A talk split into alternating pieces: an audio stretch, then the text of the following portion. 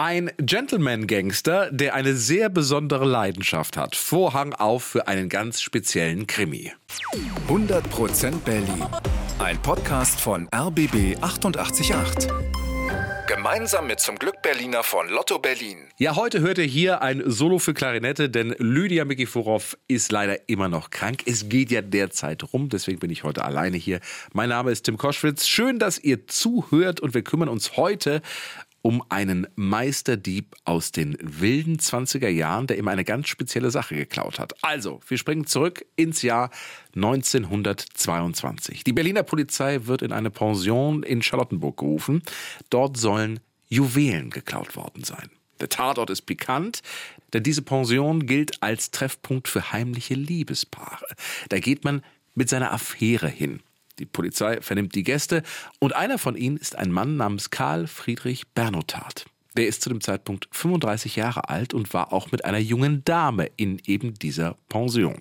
Die Beamten nehmen ihn mit ins Polizeipräsidium am Alexanderplatz. Da checken sie erstmal seine Personalien und erleben eine große Überraschung. Denn sie haben einen ziemlich reichen Mann vor sich, einen echten Direktor. Bernotat hat ein großes Unternehmen, das Autos importiert. Er wohnt mit seiner Frau in einer Achtzimmerwohnung in der Nähe vom Kudamm. Außerdem hat er noch einen eigenen Rennstall mit 16 Pferden. Also läuft bei ihm. Die Beamten befragen Bernotat, aber schnell wird klar, mit dem Juwelenraub hat er nichts zu tun. Aber einer der Polizisten denkt sich, hm, das Gesicht kenne ich doch. Aber woher nur? Er holt seinen Chef, den legendären Kriminalkommissar Ernst Genand. Der kommt, guckt und sagt, nee, den Typen kenne ich nicht. Aber der Spürsinn von Kommissar Genand ist geweckt. Er durchforstet alle Haftbücher der Polizei. Da stehen die Personen drin, die schon mal aufgefallen sind. Er blättert die Bücher durch und plötzlich fällt eine Seite auf.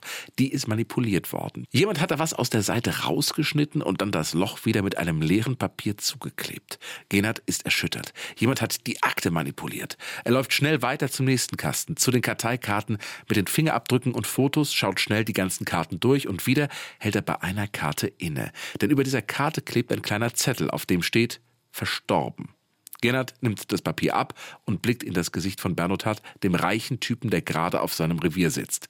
Laut der Akte ist Bernotat bekannt wegen Diebstahl, aber jemand hat diesen Zettel auf sein Foto geklebt und ihn damit für tot erklärt. Jetzt weiß Kommissar Genert, in seiner Polizei gibt es einen Maulwurf. Einer, der Bernotat schützt. Genert ordnet an. Dieser Bernotat bleibt erstmal hier und wir durchsuchen seine Wohnung. Beamte fahren hin zur schicken Achtzimmerwohnung und sind beeindruckt von den tollen Räumen. Überall wertvolle Pelze, Gemälde, Schmuck. Aber eine Sache dominiert die ganze Wohnung, Bücher. Tausende von Büchern. Bis zur Decke reichen die Regale und die Bücher sehen alle sehr teuer aus. Goldverzierte Erstausgaben, Raritäten, die in schweres Leder gebunden sind, ein unfassbarer Schatz. Die Polizisten schauen sich die wertvollen Sachen genauer an und stellen fest, das meiste davon ist geklaut. Aus Hotels und anderen Villen. Der vornehme und stinkreiche Herr Bernotat ist ein Dieb, der vor allem eine Sache klaut, Bücher. Bernotat ist ein sogenannter Bibliomane. Ja, so nennt man Menschen, die süchtig nach Büchern sind. Bernotat hatte den Zwang, die wertvollsten Bücher zu besitzen, und obwohl er so reich war, hätte er die sich nicht alle leisten können. Also klaute er sie. Den Typen behalten wir mal hier, sagt Kommissar Gennert. Bernotat kommt in Untersuchungshaft.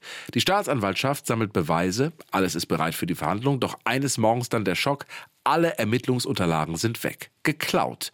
Der Maulwurf hat wieder zugeschlagen. Ein neuer Prozesstermin wird angesetzt. Da meldet sich ein Anwalt, er möchte mit Bernotat im Gefängnis sprechen. Nach dem Gespräch verlässt der Anwalt wieder das Gefängnis und neben ihm läuft ein weiterer Mann, der auch eine Anwaltsrobe trägt. Beide grüßen freundlich das Wachpersonal und schlendern gemütlich aus dem Gefängnis. Bernotat ist entkommen, verkleidet als Anwalt. Kommissar Gernert ist außer sich.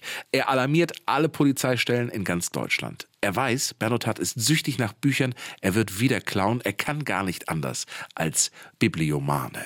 Und tatsächlich. Hotels in Köln und Wiesbaden melden Diebstähle. Gernert fährt hin und er spürt Bernotat in einer Pension auf. Der springt in seiner Verzweiflung aus dem zweiten Stock. Bei der Landung bricht er sich das Bein. Die Flucht ist zu Ende. Bernotat kommt zurück nach Berlin ins Gefängnis. Aber eine Frage lässt dem Kommissar keine Ruhe. Wer ist der Maulwurf in seiner Polizei? Er heckt einen hinterlistigen Plan aus. Er lässt die Ehefrau von Bernotat verhaften. Die ist zwar vollkommen unschuldig, aber wandert trotzdem in die Zelle. Die Hoffnung des Kommissars, dass Bernotat seiner Frau verrät, wer der Maulwurf ist. Bernotat und seine Frau dürfen sich treffen im Gefängnis. Nach dem Treffen wird die Frau durchsucht und tatsächlich, die Beamten finden einen Zettel. Darauf der Name des Polizeiverräters. Es ist ein Kriminalwachtmeister, der von Bernotat bestochen wurde. Im Januar 1923 beginnt dann endlich der Prozess. Das Urteil zehn Jahre Gefängnis. Bernotat sitzt die Strafe im Zuchthaus in Tegel ab, aber zur Läuterung trägt die nicht wirklich bei.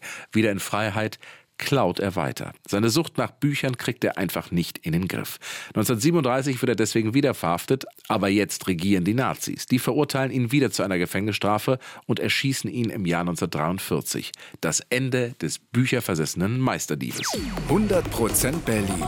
Ein Podcast von RBB 888. Gemeinsam mit zum Glück Berliner von Lotto Berlin.